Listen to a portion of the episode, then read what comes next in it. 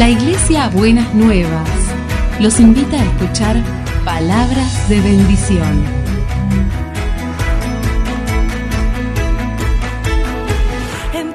Si desean asistir a nuestras reuniones, los esperamos en Avenida de Lepiane 3925, esquina Subiría, Bajo Flores, Ciudad de Buenos Aires.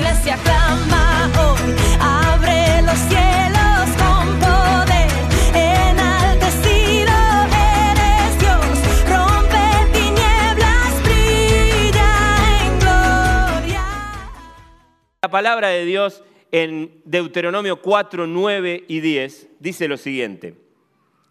Pero tengan cuidado, presten atención y no olviden las cosas que han visto sus ojos, ni las aparten de su corazón mientras vivan.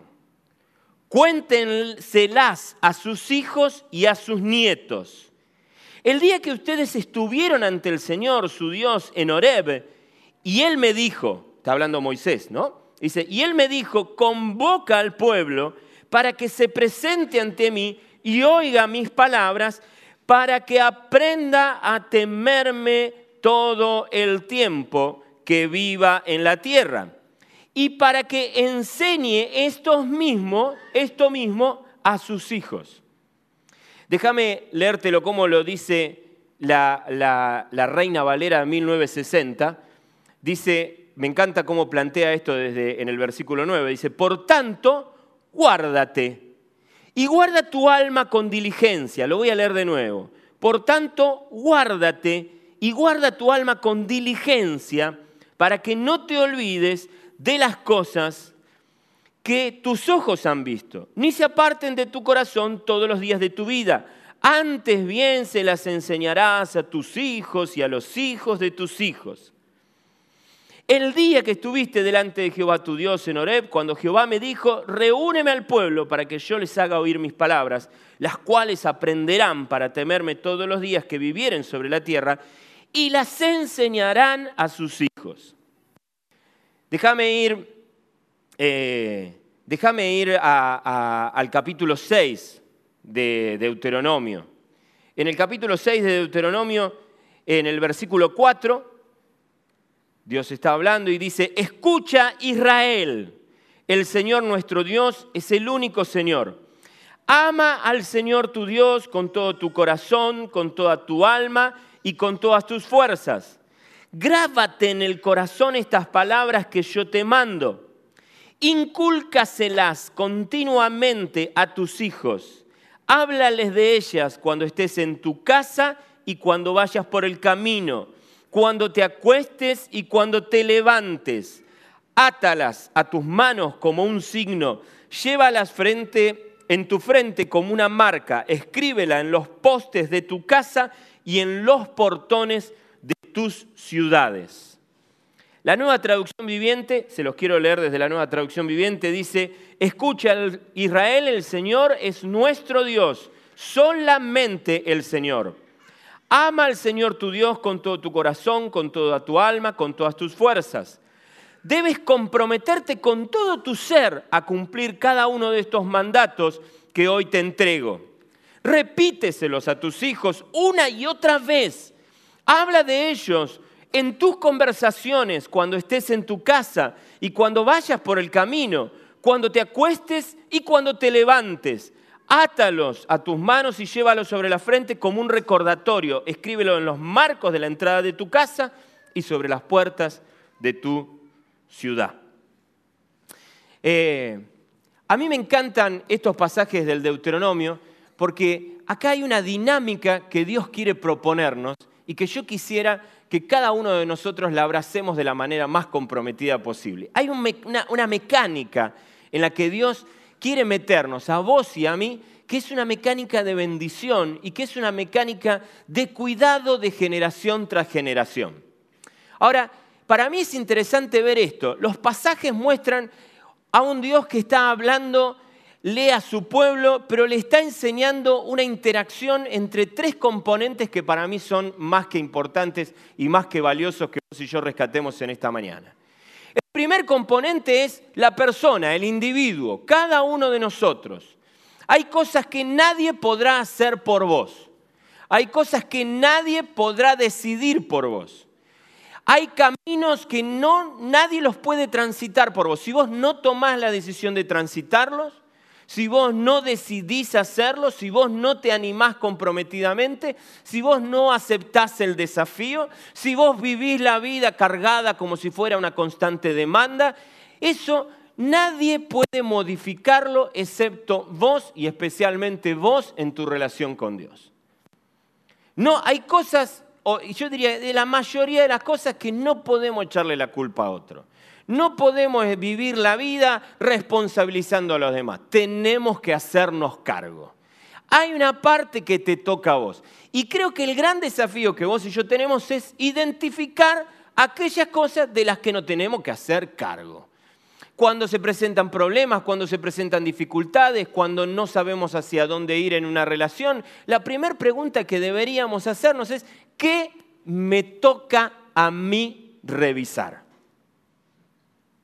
Cuando yo me casé, eh, tuve la bendición que predicara Chris Shaw y él dijo, uno de los problemas que tienen los matrimonios es que los esposos se consideran como si tuvieran un doctorado en cómo ser buenas esposas. Y las esposas tienen un máster o un doctorado también en cómo se debe ser un buen esposo. Y la verdad es que frente a Dios, tu responsabilidad es hacerte cargo de la parte que a vos te toca. Si vas a adquirir un doctorado, en mi caso, adquirilo en cómo ser un buen esposo. No sigas estudiando de qué se trata ser una buena esposa para enseñarle a tu esposa. Se trata de que vos te hagas cargo de la parte que a vos te toca.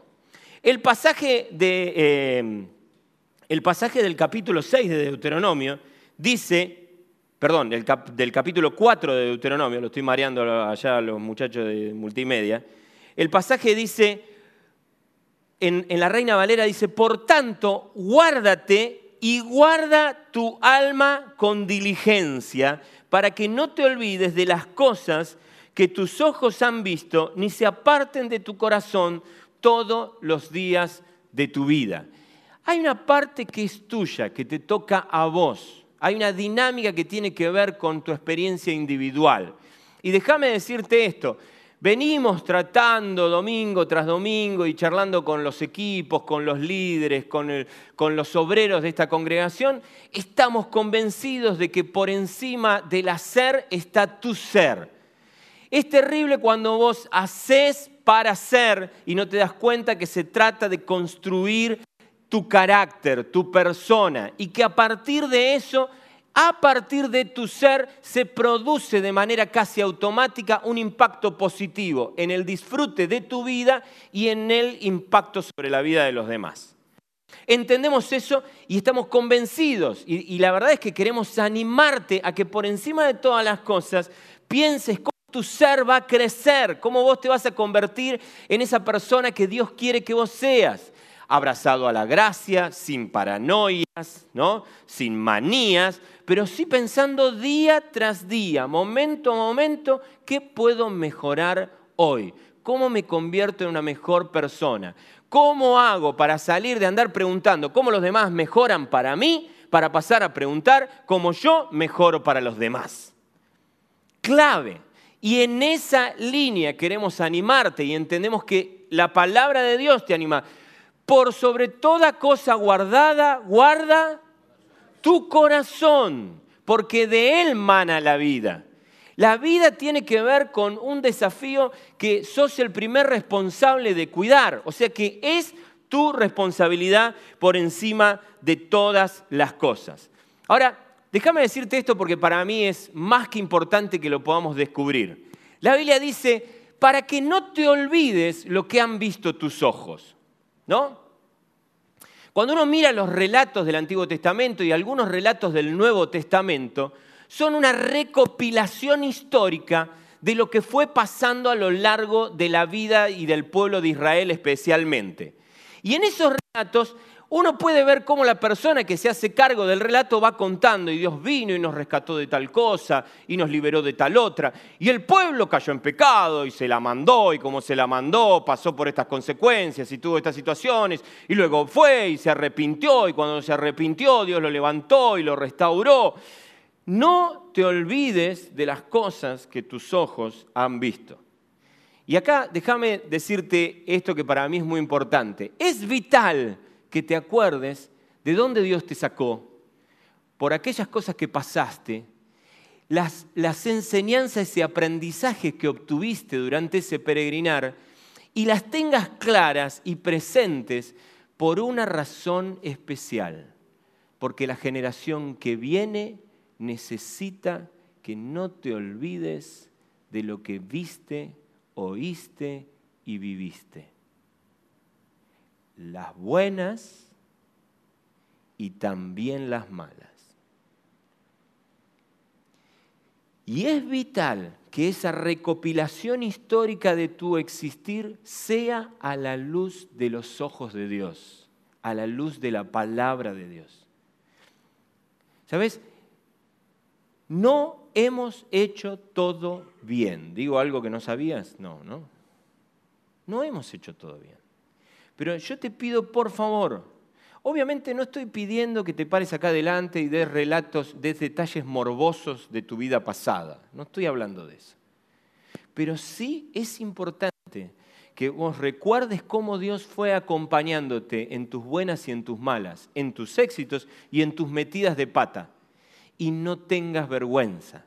¿Por qué? Porque tenés la aceptación de Dios. Eso nos encargamos bastante profundo de ir en el domingo pasado. No, no hay por qué ocultar los cinco maridos. No hay por qué cerrarlos abajo de la alfombra. Yo tuve cinco maridos y ahora me encontré con Jesús. Y me di cuenta por lo que pasé, me di cuenta por lo que, sufrí, pero ahora Él me da nueva esperanza y me da nuevas posibilidades.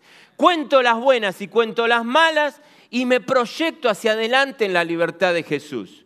No tengo por qué avergonzarme de mi pasado porque mi pasado es pasado y Dios viene e interviene en mi vida. Y desde ahí Dios va a hacer grandes cosas. No ocultes eso. ¿Sabes por qué? Primero porque es importante que vos te des cuenta de dónde estás parado, que no pierdas de ver de dónde venís y hacia dónde vas. Pero además porque hay una generación que debería comprender claramente qué pasó con tu historia para no meter la pata en las mismas cosas que vos las metiste. Y si vos te lo callás, todo ese bagaje de aprendizaje que vos tenés se queda diluido en el tiempo, se queda perdido. Y hay alguien que tiene que atravesar un camino que no tendría por qué atravesar, porque vos no le advertís y no le contás que vos ya estuviste ahí y que qué macana fue estar ahí. Qué problema haber estado ahí. Hace un tiempo atrás Fernando nos contaba que hay dos maneras de aprender, ¿no? A través de los errores propios o a través de los errores ajenos. Es sabio, es sabio estar atento a los errores ajenos para no cometer los propios. Pero es generoso compartir los errores propios para que los demás no cometan los mismos errores que vos. Sé generoso. La Biblia dice, cuida tu alma, guarda tu corazón, hacelo con diligencia, crece en tu relación con Jesús. ¿Y por qué? Porque la Biblia dice, antes bien, las enseñarás a tus hijos y a los hijos de tus hijos. Tenemos que contarle a Dios cómo Él obró nosotros, aún en situaciones donde le dimos la espalda y pagamos las consecuencias, pero no por el castigo de Dios, sino simplemente por esas consecuencias. Porque no es que Dios está, esto es como, como el muchacho que dice, ay, dice, me puse a chapotear en el barro y Dios me castigó y quedé todo sucio. No, capo, no te castigó nada, Dios. O sea, si chapotea en el barro, te va a ensuciar. No hay un castigo divino en eso. Hay una consecuencia lógica y natural, mi amor. ¿No? Ahora, ¿cómo aprendo de eso y lo puedo transmitir en la guía de Dios? En esta guía que Dios dice, estaba en lo profundo de un pozo y Dios me sacó de ese pozo. El pozo me era motivo de vergüenza, pero ya no me es más motivo de vergüenza. Es el relato de un éxito de Dios sobre mi vida, de la adopción de papá que me ama y me sacó de ahí. Y a partir de ahora voy a vivir y me voy a proyectar en la vida lo mejor posible. Déjame decirte algo para tu vida en esta mañana. Eh, el Salmo 139, versículos 23 y 24, dice algo que tiene que ver precisamente con cómo vos y yo trabajamos nuestras propias vidas para ser responsables con nosotros mismos y con la generación que viene.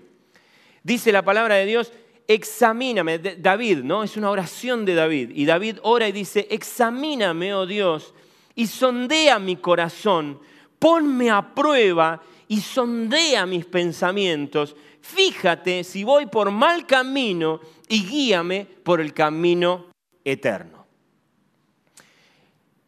Yo digo, llamo, yo, este pasaje a mí me llama a, repensar muchas cosas y me invita a hacer algo que yo llamo la santificación de la evaluación. Así como muchas veces a nosotros este, nos, molesta, eh, nos molestan las demandas, la evaluación también nos molesta, porque entendemos la evaluación como una demanda. Cuando alguien viene y nos dice, eh, ¿por qué hiciste eso así? Hacelo vos si querés. ¿No? Rápidamente es como que nos fastidia que alguien nos evalúe, nos fastidia una mirada de evaluación. Y la mayoría de las veces el problema no está en el otro, la mayoría de las veces está en tu corazón, porque ves la evaluación no como un desafío, sino definitivamente como una demanda. Ay, ¿qué? ¿Me vas a estar mirando? ¿Ahora qué? ¿Trajiste una regla para medirme? ¿Qué? Pero la evaluación es aquello que te sirve para pensar en qué anduve en este tiempo y cómo lo puedo mejorar. David, que se ve que entiende esto, le dice a Dios, Dios, evalúame, examiname, haceme un examen. Fíjate si en una de esas, hasta por ahí, ni me di cuenta que andaba en un camino torcido. Porque soy medio, aceptémoslo, medio sonso y no me di cuenta. Entonces quiero ir delante tuyo, Dios, y decirte, examiname, mírame, registrame la vida, sondea lo más profundo de mis pensamientos y de mi corazón. A ver, fíjate qué me está pasando, fíjate qué es lo que me sucede. ¿sí? Muchas veces cuando cuento esto, siempre recuerdo una anécdota. Yo tengo un, amigo hermoso que se llama Esteban, y no sé cómo fue que empecé a hablar de la maravillosa virtud de la austeridad que me enseñaron mis padres. Y entonces durante varios minutos le expliqué a Esteban eh, lo importante de vivir en la austeridad y lo importante de ser personas austeras y, y cómo mi papá me lo habían enseñado y cómo yo lo llevaba a la práctica en la vida. Y yo lo observaba a Esteban y Esteban me miraba así como extrañado en un momento me dijo, definime austeridad. Y entonces yo me puse a explicarle lo que era para mí la austeridad y qué sé yo. Y Esteban me miró así y me dijo, es extraño. ¿Qué le digo? Que lo que vos llamás austeridad, yo lo llamo miseria.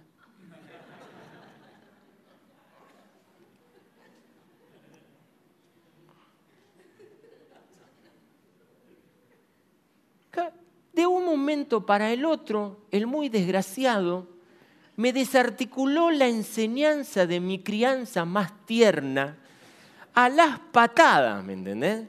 Y yo miré esa situación y obviamente mi primera sensación fue con qué le tiro. Pero en un momento yo dije, y se me vino el pasaje hacia la cosa, tronco, como si se me cayera un piano, ¿no? Digo, a ver, ¿por qué decís lo que decís? Y Esteban se me puso a explicar, me dejó. Oh".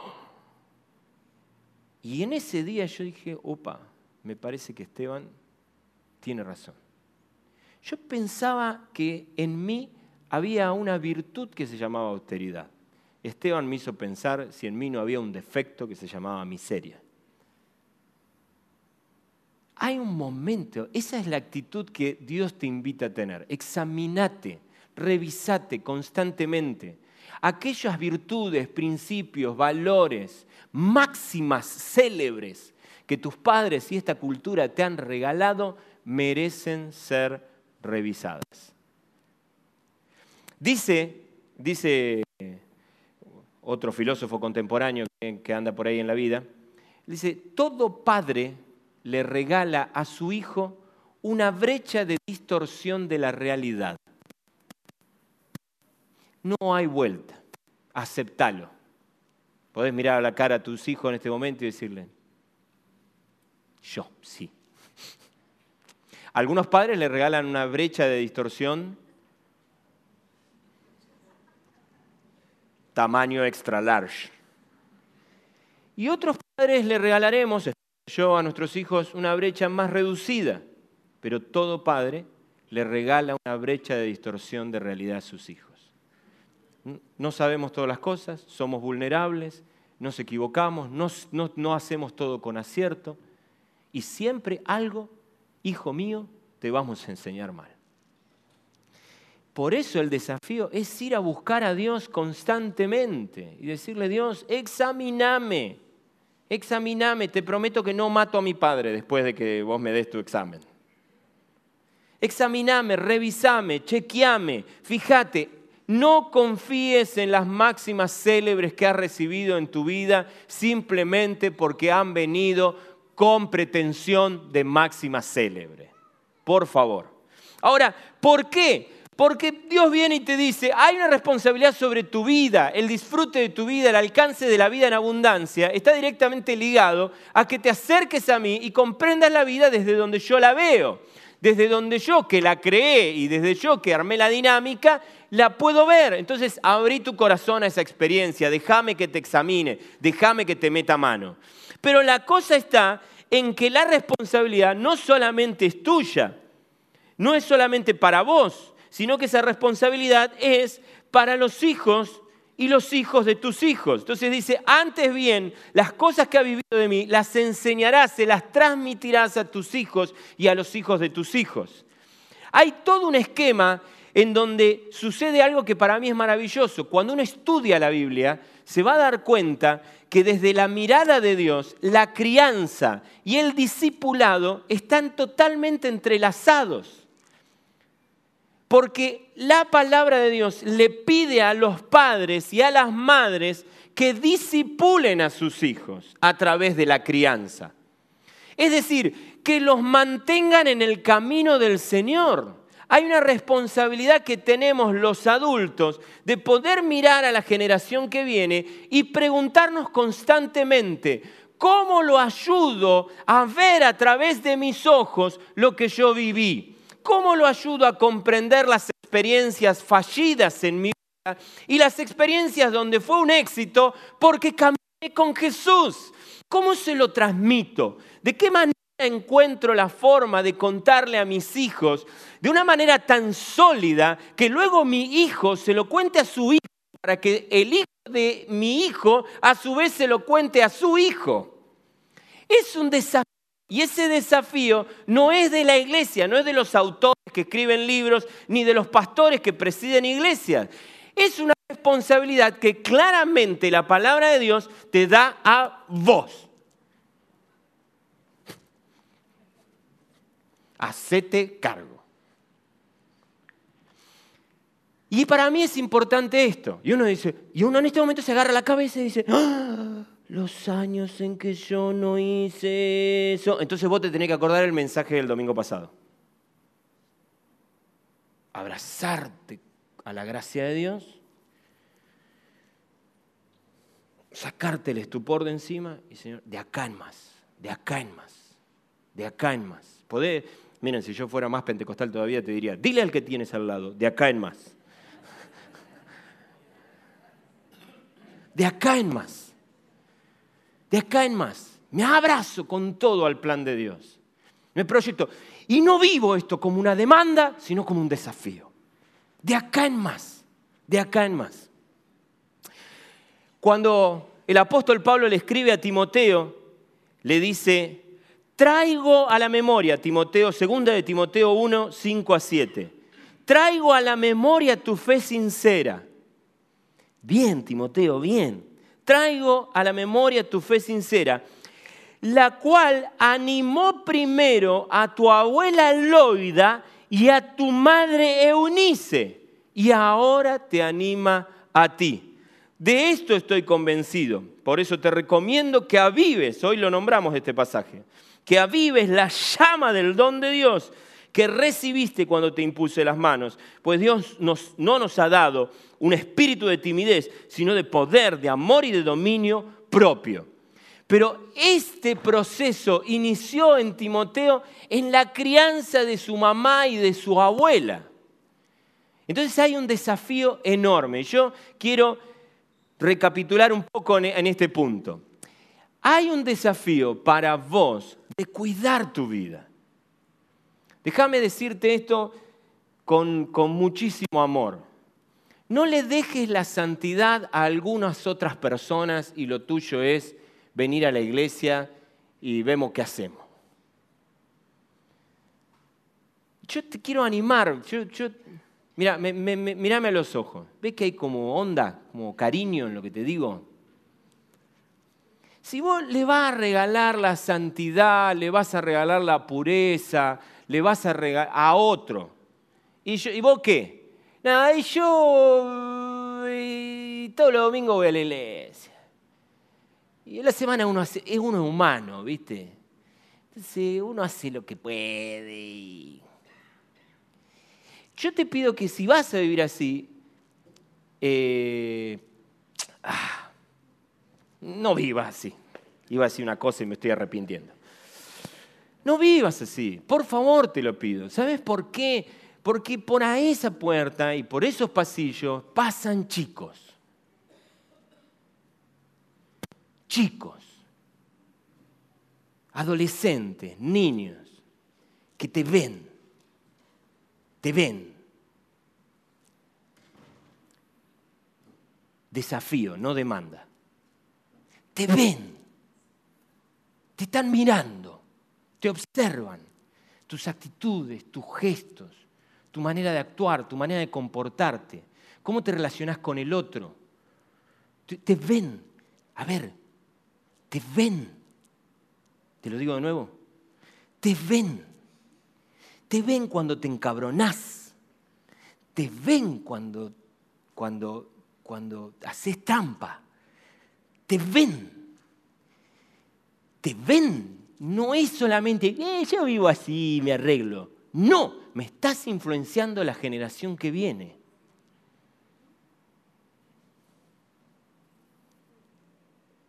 ¿Sabes qué pasaje se me viene a la cabeza ahora, no? Agüito, que es un gran lector de la Biblia, sabe qué pasaje se me viene a la cabeza. La Biblia dice, aquellos que les son de ocasión de caer a uno de los más pequeños, mejor les sería atarse una piedra de molino y en el cuello y arrojarse el mar. Desafío, no demanda. Desafío, no demanda. Pero no lo escribí yo, está en la Biblia. Cualquier cosa te agarras con Dios. ¿Se entiende? Ese desafío que nosotros tenemos es cómo le transmitimos a la generación que viene todo lo maravilloso que hay en Dios. ¿Cómo somos Loidas y Eunices? ¿Cómo podemos mostrarle a la generación que viene lo que Dios puede hacer en sus vidas? Y para mí es un proyecto para vos. Ahora bien, la Biblia tiene un desafío para tu ser. La Biblia tiene un desafío para vos como familia. ¿Está bien? Cada vez que construimos una familia tenemos ese desafío. Mirá, déjame mostrarte un proceso propio en, en mi existencia. Voy a tratar de ser breve, pero te lo quiero contar. Hace un tiempo atrás, vieron que les dije que yo me siento a charlar con la gente y de ahí sale mucha cosa. Voy a la casa de, Elba y me tomo un café con leche con Elba. Tomándome el café con leche con Elba, Elba me ayudó a comprender un punto ciego en mi vida. Alguna vez hemos hablado de esos puntos ciegos, son esos defectos que uno tiene y que uno ni se da cuenta, ¿no es cierto? Entonces, con Elba me, Elba me hizo ver algo, y yo les quiero compartir lo que Elba me hizo ver. Elba me hizo ver lo siguiente. Por razones de la vida, no porque yo lo haya buscado, me ha tocado siempre estar en, en puestos jerárquicos importantes. ¿Está bien? Desde chiquito, desde 20 años más o menos, por alguna razón, yo creo que porque Dios me puso. ¿Está bien? Y sí, dice allá, bien, menos mal que te tengo a vos. ¿Está bien? Entonces, estoy ahí en esos puestos. Y Dios me dio a mí dones de maestro. Entonces, ¿qué es lo que me sucede? Gran parte de los minutos de mi vida lo paso en un puesto de jerarquía importante enseñando. Y me sale en automático lo que hago todo el tiempo. Déjame que te explique. Sentate acá y te cuento. Vení vamos a hacer esto, vamos a hacer aquello. Y un montón de veces me encuentro parado en una posición similar a esta, aunque sea en una mesa de bar con un café de por medio. Yo acá enseñándote. Lo cual para una persona que me ven una vez por mes es fantástico, es fabuloso. Ay, qué lindo, Germán me enseña, está buenísimo. Pero no te cuento lo terrible que es para mis hijos y mi esposa todos los días se tienen que fumar al maestro ciruela, ¿me entendés? Que siempre tiene algo para enseñarte, instruirte en la vida y guiarte a un mundo mejor. En automático yo no me doy cuenta, hasta que no me cruzo con la querida Elba. Tenía otro adjetivo en la cabeza, pero vamos a decirle querida. Y me lo hace ver. Y entonces yo digo, Señor, qué terrible. Se lo comparto a mi hijo Franco en el auto. Le digo, Franco, he descubierto esto y quiero ver cómo lo puedo solucionar. Para mi sorpresa, Franco, en vez de aprovechar la situación y hacerme como algún tipo de reproche, se ve que hizo espejo. Y yo después me di cuenta, claro, tiene razón. Porque vos, si vos empezás a conocer a Franco, Franco funciona en formato Wikipedia. Todo el tiempo te está enseñando algo te corrige. eso no se dice así. Aquello no se dice, estás conjugando mal el verbo. Es así, ¿me entendés? Pero con 40 años menos, ¿me entendés? Entonces, él me escucha a mí y reflexiona, hace una pausa, respira profundo y me dice, qué difícil eso que estás diciendo. ¿No?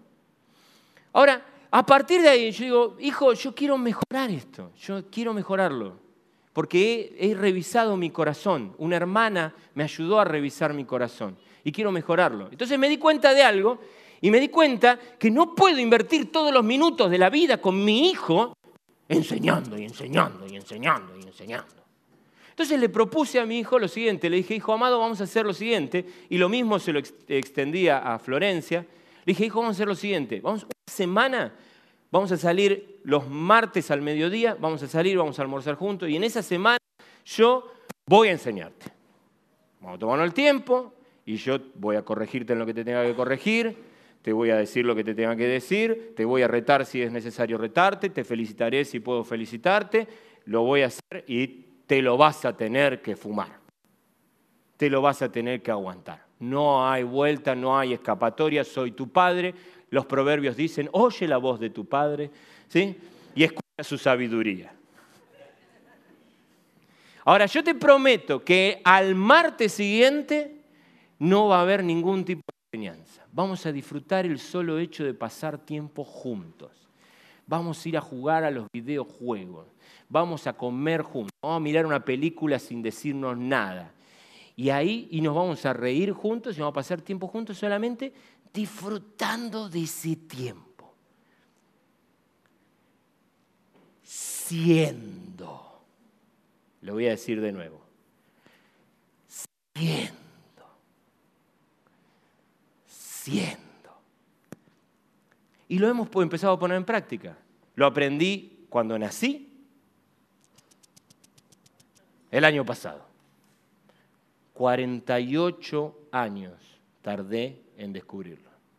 Franco le salió bastante barato, más caro le salió a Flor, que tiene 17.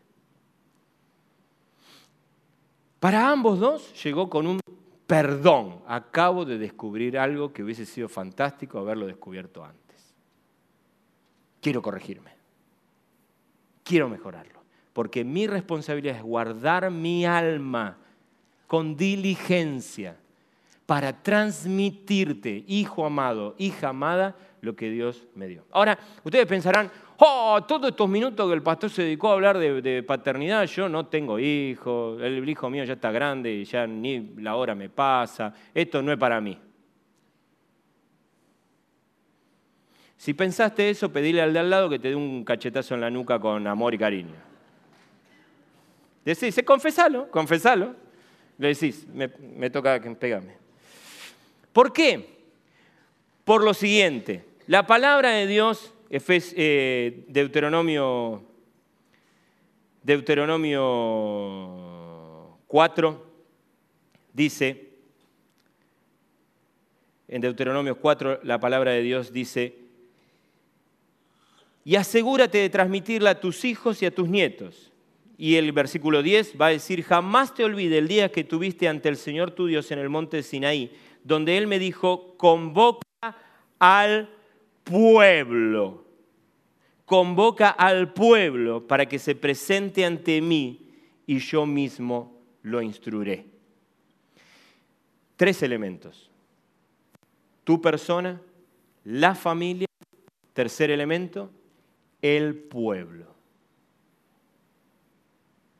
Vos podréis no tener hijos biológicos o no haber adoptado nadie para conformar la paternidad o la maternidad en tu propio hogar, pero sos parte del pueblo de Dios. Y es tu responsabilidad guiar a la próxima generación al conocimiento de Cristo. Es tu responsabilidad. Te voy a decir esto. Yo como padre tengo responsabilidad sobre la vida de mis hijos, pero este pueblo se tiene que hacer cargo de la vida de mis hijos. Recojo con tristeza la experiencia de algunos hermosos padres que me muestran cómo algunas congregaciones, por, yo creo que por ignorancia, expulsaron a sus hijos. Esta es una dinámica que vos y yo tenemos que establecer en sociedad la familia tiene que asociarse al pueblo, a la, iglesia. tenemos que asociarnos en el cuidado de nuestras criaturas. Tenemos que asociarnos en el cuidado de nuestros adolescentes y de nuestros jóvenes. La Biblia te pone en claro que la responsabilidad para con tu vida no es pasarla bien, no es tener la bendición para disfrutarla y ser un tipo que vive mejor que los desgraciados que no tienen a Dios. Tu desafío transmitirle a la generación que viene todo lo que Dios tiene para ellos. Ese es tu desafío, ese es el reto. Y lo tenés que pensar como familia, pero también lo tenés que pensar como pueblo. Hay un desafío para vos si estás a cargo de la paternidad, si estás a cargo de ser abuelo, si estás a cargo de ser tío. Pero hay un desafío como pueblo. Tenemos el desafío de conformar una comunidad de fe que viva los principios del reino y se los transmita a la generación que viene.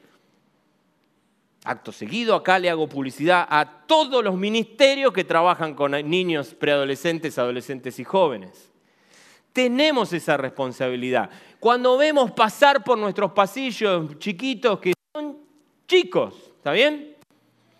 los, los últimos estudios neurológicos dicen que el lóbulo frontal, que es aquel que está encargado de pensar, planificar, proyectar y analizar, se termina de desarrollar a los 25 años.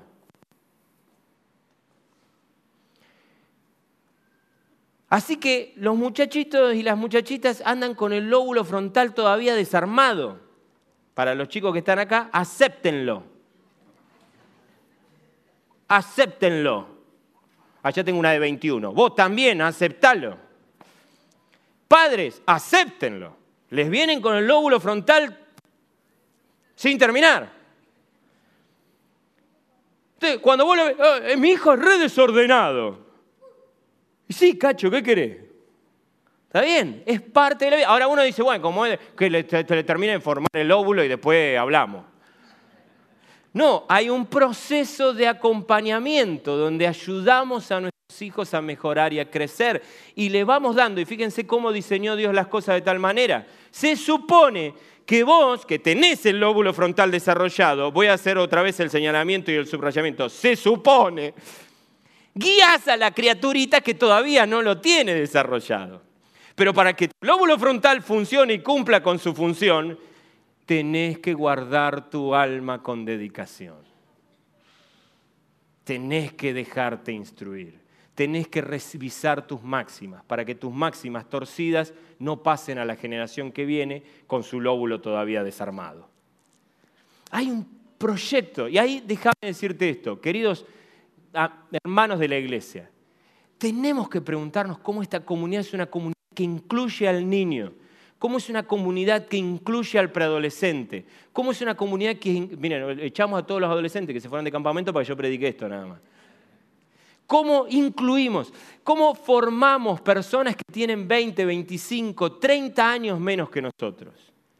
¿Cómo les contamos que hay una manera? ¿Cómo, ¿Cómo, los formamos de manera tal que construyamos en ellos una cultura que se dé de manera mucho más natural y espontánea de vivir y caminar con Dios todos los días de la vida?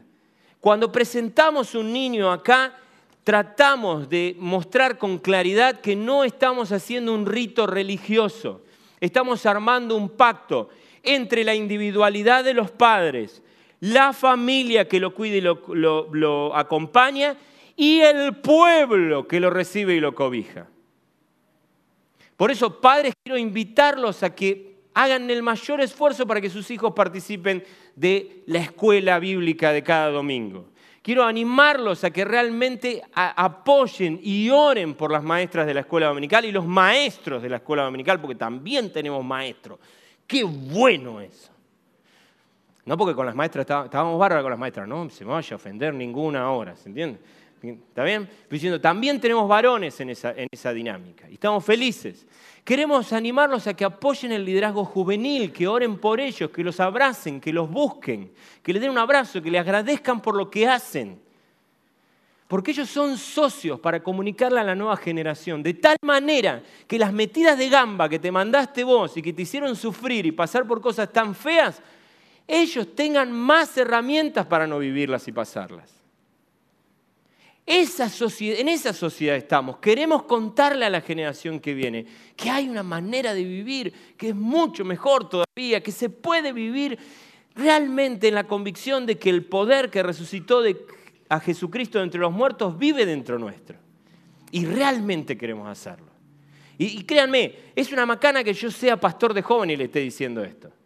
Pero no se lo digo como pastor de jóvenes, se lo digo como pastor de la iglesia. Créanme, es vital que nosotros pensemos en esto. No es una ocurrencia mía, la Biblia lo comunica. Prestemos atención a esto. Yo le encomiendo encarecidamente a los sugieres que sean tiernos, compasivos, cariñosos con los chicos que pasan por los pasillos. Que renueven un espíritu de paternidad y de abuelosidad con ellos. Lo hacen, ¿eh? Lo hacen, no los estoy retando. Lo hacen, intensifíquenlo. Háganlo de manera más deliberada y consciente. Iglesias, saluden a los muchachos, saluden a los chicos. No los ven, díganle, te extrañamos, queremos verte, queremos que vos estés acá. Ellos siempre se quejan de que los mimoseamos, pero después salen de acá y les gusta que los mimoseamos. A mí me gustaba. Sean intencionales con eso.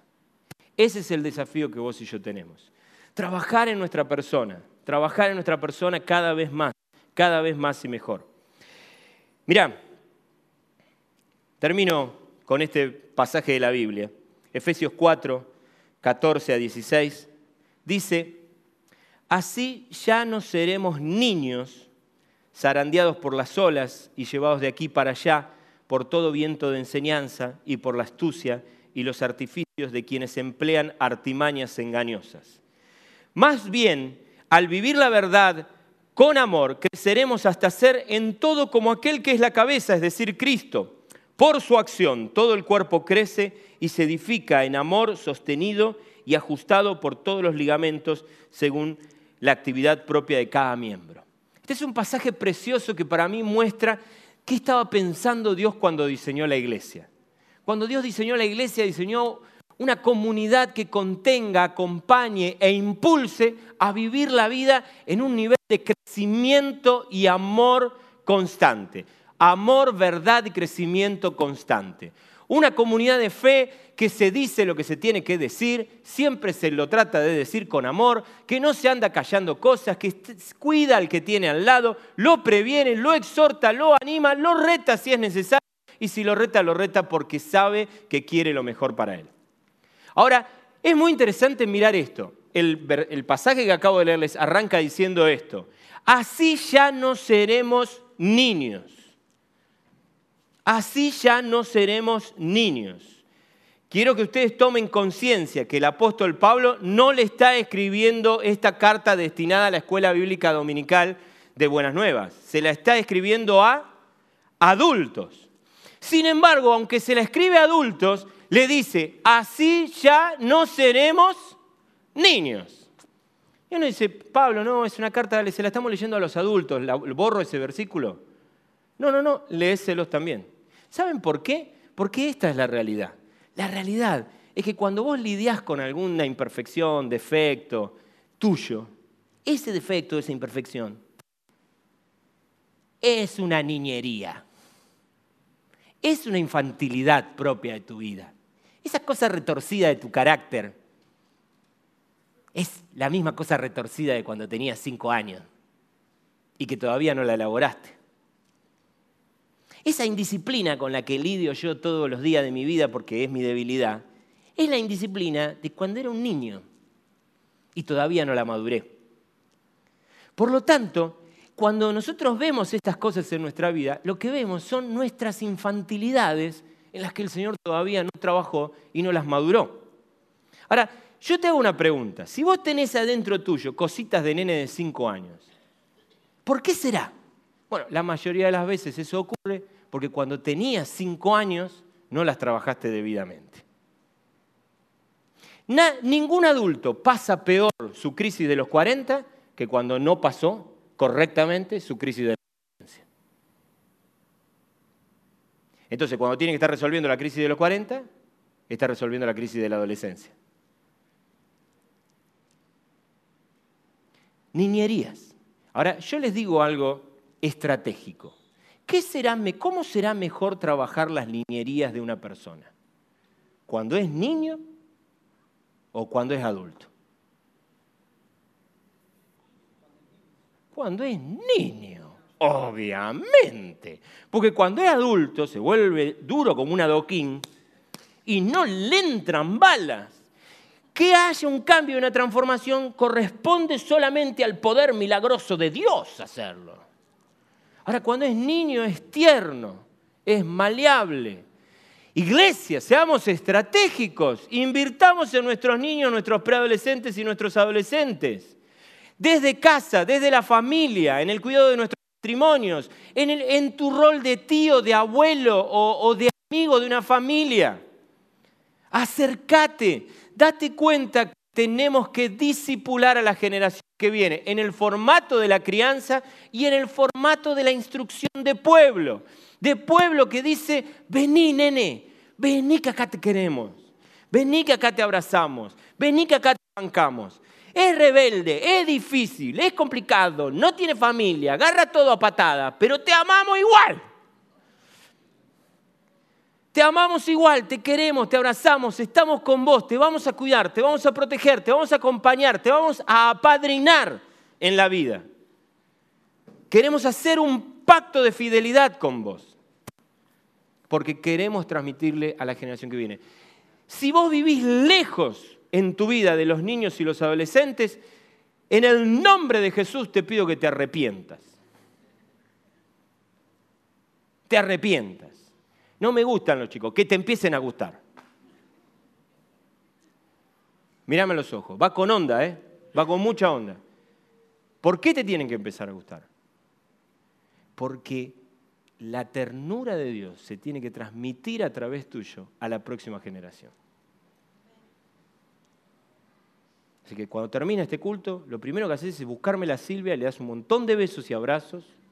¿Está bien? Silvia es la para los que no saben, es la directora de nuestra escuela dominical. A cada maestro de niños, a cualquier persona que trabaja con la generación que viene. Pero es nuestra responsabilidad. Por eso, termino con esta idea. Por eso, este mes nosotros hablamos de familia y todos nosotros estamos incluidos en el mensaje de Dios a lo largo de este mes. Todos, todos.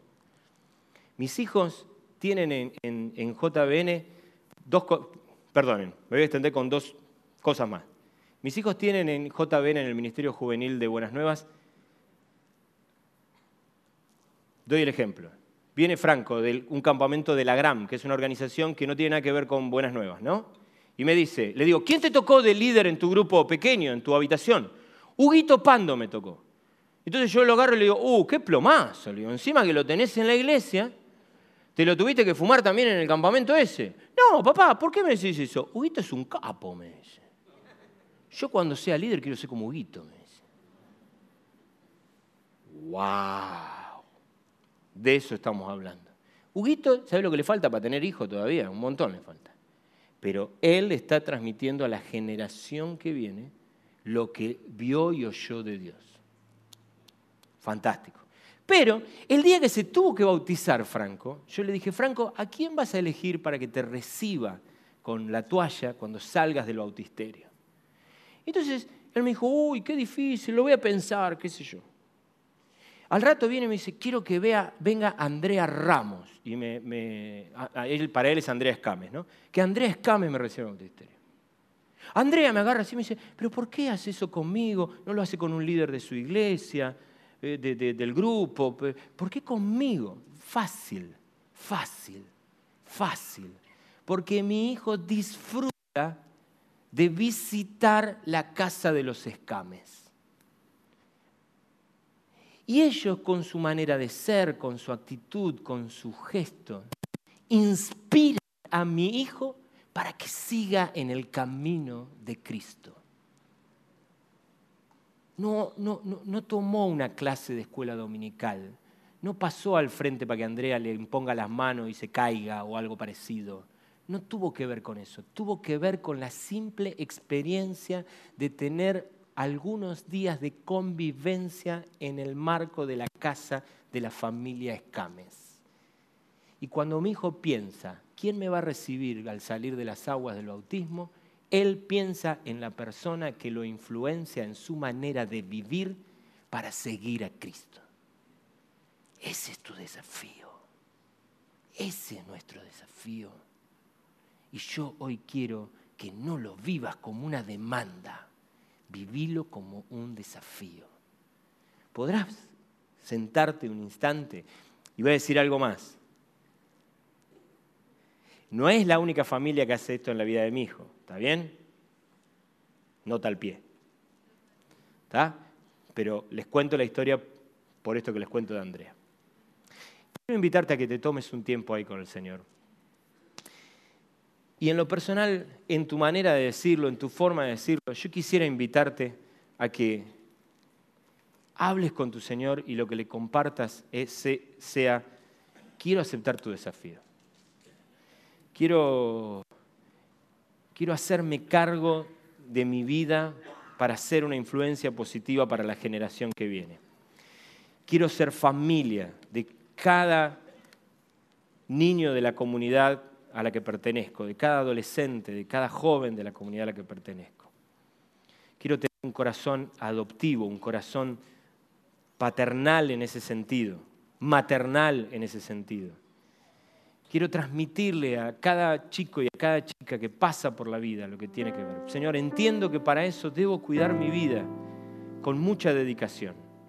Entiendo que para eso debo formar parte de una comunidad que me evalúe, me permita ser evaluado. Quiero hoy dejarme evaluar por vos, por los hermanos que me rodean, porque quiero cumplir con la responsabilidad que vos me encomendaste. Quiero aceptar en esta mañana el desafío de ser familia, de poder mirar el corazón de niños y, de adolescentes y de preadolescentes de la generación que viene y ver cómo los puedo influenciar.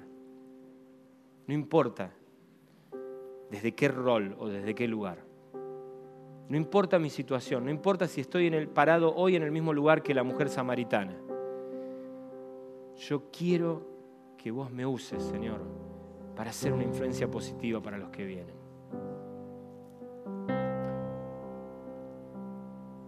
Señor, en esta mañana yo quiero invitar a cada uno de mis hermanos a aceptar este desafío.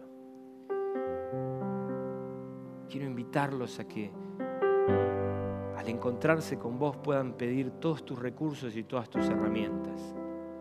Puedan buscar con, con con, con muchas ganas, Señor.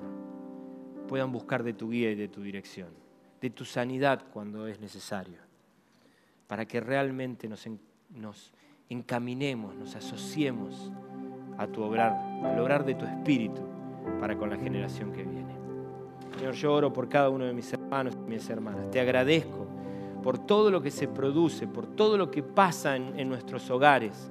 Y te pido que eso se intensifique, que florezca aún más, que, que, madure aún más, que cada hogar que compone esta comunidad se vuelva sucursal del reino. Que cada hogar que está entre nosotros se empiece a respirar una atmósfera distinta. Que en cada hogar los valores y los principios del reino recorran habitaciones, el living, el comedor, la cocina, los baños. Señor, que en cada hogar se levante. No importa, Señor, con quiénes vivamos o cómo sea la familia que nos quedó armada. No importa, pero que tu espíritu pasee por nuestros hogares. Y que Señor como pueblo sepamos abrazar al desprotegido, al desamparado, al que no ha tenido la contención del hogar que debería tener. Y lo podamos cobijar y recibir. Señor, queremos ser papás y mamás del huérfano, queremos ser papá y mamás del desorientado, del que no estuvo bien acompañado. Queremos ser pueblo, pueblo que reúne padres y madres para seguir pensando cómo somos mejores padres y madres. Pueblos que reúnen tíos cariñosos y afectuosos que se acercan a sus sobrinos y quieren influenciar. Pueblos que se llenan de abuelos sabios, sabios, sabios, con un corazón sano, que pueden influenciar positivamente a sus nietos. Queremos, Señor, ser el pueblo que no se olvida lo que ha visto, que no se olvida de guardar su alma con diligencia, que no se olvida de crecer en amarte con todo su corazón, con toda su alma, con toda su mente, con todas sus fuerzas, porque quiere vivirte y experimentarte en plenitud, pero a la vez quiere asumir la responsabilidad de transmitirle esto a la generación que viene. Amado Dios, gracias por tu gracia, gracias por tu perdón, gracias porque renovás la esperanza sobre nuestras vidas.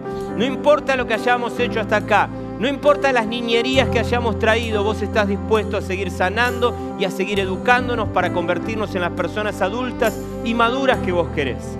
Pero hoy renovamos nuestro compromiso como comunidad para con la iglesia, para con la generación que viene. Y te pedimos, oramos por los ministerios que trabajan con nuestros hijos, con nuestros niños, con nuestros preadolescentes, con nuestros adolescentes, con nuestros jóvenes. Señor, oramos por ellos, oramos por cada líder, por cada maestro, por cada por cada chico y cada chica, por cada adulto y cada mujer y cada hombre que se levanta para acompañar a la generación que viene. Y te pedimos, Señor, que los estimules, que renueve sus fuerzas, su ánimo. Te pedimos, Señor, que ellos puedan encontrar en vos todo lo que por ahí no encuentran en nosotros. Renueva sus fuerzas. Los estimules a seguir en el camino y a seguir en su obra. Que no desmayen, que no bajen los brazos, Señor que realmente puedan acompañar a los, a los que vienen. En el nombre de Jesús, Señor, oramos. Amén y amén.